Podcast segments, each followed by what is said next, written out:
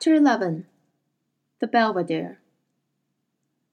In the great white villa in the park, Will slept uneasily, plagued with dreams that were filled with anxiety and with sweetness in equal measure, so that he struggled to wake up, and yet longed for sleep again. When his eyes were fully open, he felt so drowsy that he could scarcely move, and then he sat up to find his bandage loose and his bed crimson.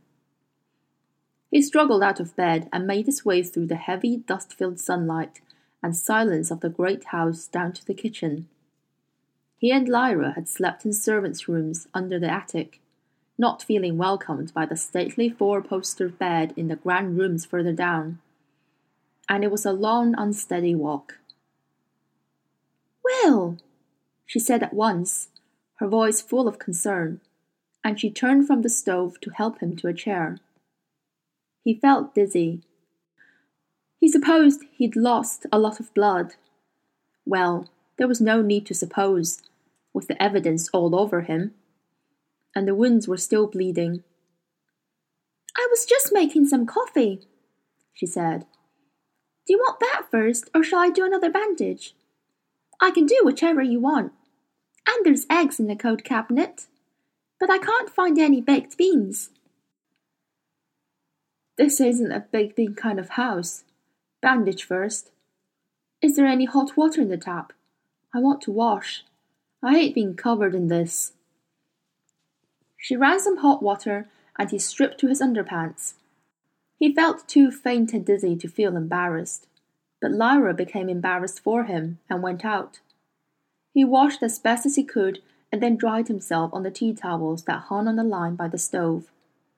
When she came back, she'd found some clothes for him, just a shirt and canvas trousers and a belt. He put them on, and she tore a fresh tea towel into strips and bandaged him tightly again. She was badly worried about his hand.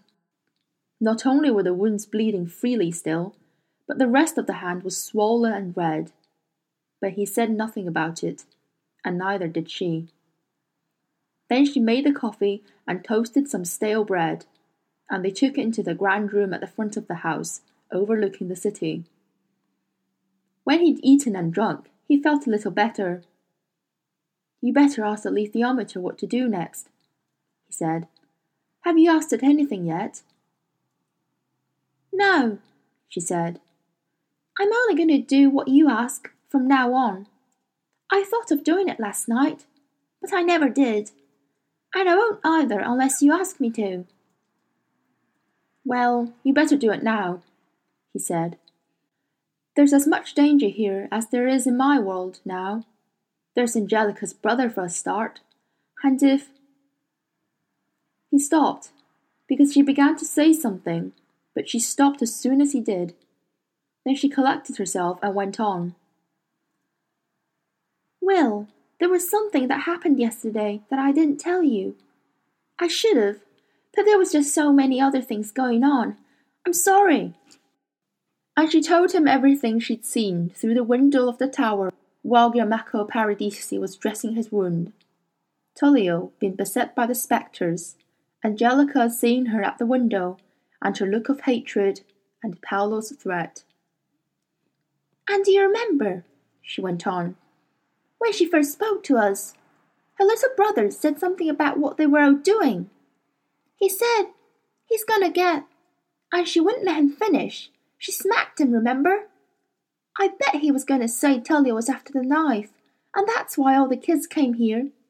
'Cause if they had the knife, they could do anything. They could even grow up without being afraid of spectres. What did it look like when he was attacked? Will said. To her surprise, he was sitting forward, his eyes demanding and urgent. He. She tried to remember exactly. He started counting the stones in the wall. He sort of felt all over them. But he couldn't keep it up. In the end, he sort of lost interest and stopped. Then he was just still. She finished, and seeing Will's expression, she said, why? Because I think maybe they come from my world after all. The spectres. If they make people behave like that, I wouldn't be surprised at all if they came from my world. And when the guildmen opened their first window, if it was into my world, the spectres could have gone through then.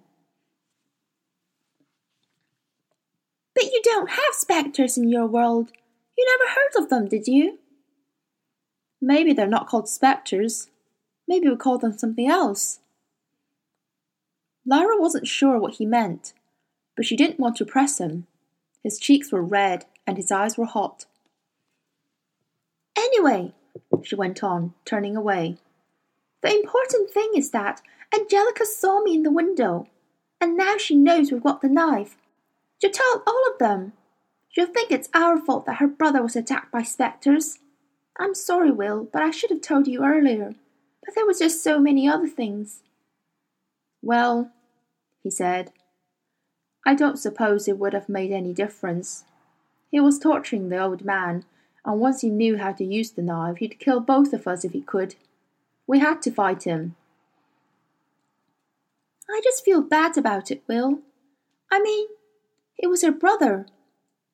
And I bet if we were them, we'd want to have the knife too. Yes, he said, but we can't go back and change what happened. We had to get the knife to get the alethiometer back, and if we could have got it without fighting, we would. Yeah, we would, she said. Like Iorek Byrnison, Will was a fighter truly enough, so she was prepared to agree with him when he said it would be better not to fight.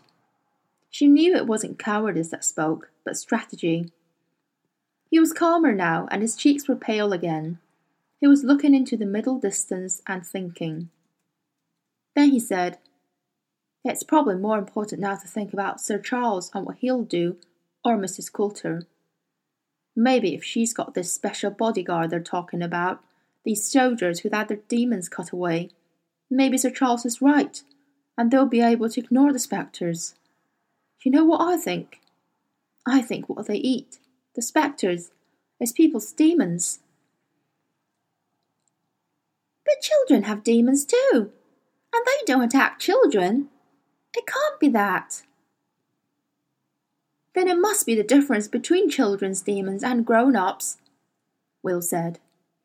There is a difference. Isn't there? You told me grown up demons don't change shape. It must be something to do with that. If these soldiers of hers haven't got demons at all, maybe it has the same effect. Yeah, she said. Could be. And she wouldn't be afraid of spectres anyway. She ain't afraid of anything. And she's so clever, Will. Honest. And she's so ruthless and cruel. She could boss them. I bet she could. She could command them like she does people, and they have to obey her, I bet. Lord Boreal's strong and clever, but she'll have him doing what she wants in no time. Oh, Will, I'm getting scared again, thinking about what she might do. I'm going to have the alethiometer, like you said. Thank goodness we got that back anyway. She unfolded the velvet bundle and run her hands lovingly over the heavy gold. I'm going to ask about your father, she said, and how we can find him. See, I put the hands to point at. No, ask about my mother first. I want to know if she's all right. Lyra nodded and turned the hands before laying the alethiometer in her lap and tucking her hair behind her ears to look down and concentrate. Will watched the light needle swing purposefully around the dial, darting and stopping and darting on as swiftly as a swallow feeding. And he watched Lyra's eyes, so blue and fierce and full of clear understanding. Then she blinked and looked up. She's safe still, she said, this friend that's looking after her. She's ever so kind. No one knows where your mother is, and the friend won't give her away. Will hadn't realized how worried he'd been. At this good news, he felt himself relax, and as a little tension left his body, he felt the pain of his wound more sharply. Thank you, he said. All right, now ask about my father. But before she could even begin, they heard a shout from outside. They looked out at once. At the lower edge of the park, in front of the first houses of the city, there was a belt of trees, and something was stirring there. Pantalaimon became a lynx at once and padded to the open door, gazing fiercely down. It's the children, he said. They both stood up. The children were coming out of the trees, one by one, maybe forty or fifty of them. Many of them were carrying sticks. At their head was the boy in the striped t shirt. And it wasn't a stick that he was carrying, it was a pistol. There's Angelica, Lyra whispered, pointing. Angelica was beside the leading boy, tugging at his arm, urging him on. Just behind them, her little brother Paolo was shrieking with excitement. And the other children, too, were yelling and waving their fists in the air. Two of them were lugging heavy rifles. Will had seen children in this mood before, but never so many of them, and the ones in his town didn't carry guns. They were shouting, and Will managed to make out Angelica's voice high over them all. You killed my brother and you stole the knife! You murderers! You made the spectres get him! You killed him and we'll kill you! You ain't gonna get away! We're gonna kill you same as you killed him! Will, you could cut a window, Lyra said urgently, clutching his good arm. We could get away easy. Yeah, and where will we be? In Oxford, a few yards from Sir Charles' house, in broad daylight. Probably in the main street in front of a bus. I can't just cut through anywhere and expect to be safe. I've got to look first and see where we are, and that take too long. There's a forest or woods or something behind this house. If we can get up there in the trees, we'll be safer. Lyra looked out of the window, furious. I should have killed her yesterday, she said. She's as bad as her brother. I'd like to. Stop talking and come on, said Will. He checked that the knife was strapped to his belt, and Lyra put on her little rucksack with the alethiometer and the letters from Will's father. They ran through the echoing hall, along the corridor, and into the kitchen, through the scullery and into a cobbled court beyond it. A gate in the wall led out into a kitchen garden, where beds of vegetables and herbs lay baking under the morning sun. The edge of the wood was a few hundred yards away, up a slope of grass that was horribly exposed. On a knoll to the left, closer than the trees, stood the little building, a circular temple like structure with an upper story open like a balcony for viewing the city from. Let's run, said Will, though he felt less like running than like lying down and closing his eyes. With Pantalaimon flying above to keep watch, they set off across the grass. But it was tussocky and ankle high, and Will couldn't run more than a few steps before he felt too dizzy to carry on. He slowed to a walk. Lyra looked back. The children hadn't seen them yet. They were still at the front of the house, and maybe they'd take a while to look through all the rooms. But Pantalaimon chirruped an alarm. There was a boy standing at an open window on the second floor of the villa, pointing at them. They heard a shout. Come on, Will, Lyra said. She tugged at his good arm, helping him, lifting him. He tried to respond, but he didn't have the strength. He could only walk. All right, he said. We can't get to the trees. Too far away. So we'll go to that temple place. If we shut the door, maybe we can hold them out for long enough to cut through after all. Pantalaimon darted ahead, and Lyra gasped and called to him breathlessly, making him pause. Will could almost see the bond between them, the demon tugging and the girl responding. He tumbled through the thick grass with Lyra running ahead to see, and then back to help, and then ahead again until they reached the stone pavement around the temple. The door under the little portico was unlocked, and they ran inside to find themselves in a bare circular room several statues of goddesses in niches around the wall. In the very centre, a spiral staircase of wrought iron led up through an opening to the floor above. There was no key to lock the door, so they clambered up the staircase and onto the floorboards of an upper level that was really a viewing place where people could come to take the air and look out over the city. For there were no windows or walls, simply a series of open arches all the way round supporting the roof.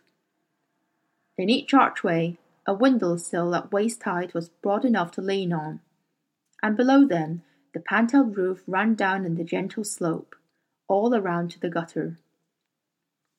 As they looked out, they could see the forest behind, tantalizingly close, and the villa below them, and beyond that, the open park, and then the red brown roofs of the city, with the tower rising to the left. There were carrion crows wheeling in the air above the great battlements, and Will felt a jolt of sickness as he realized what had drawn them there.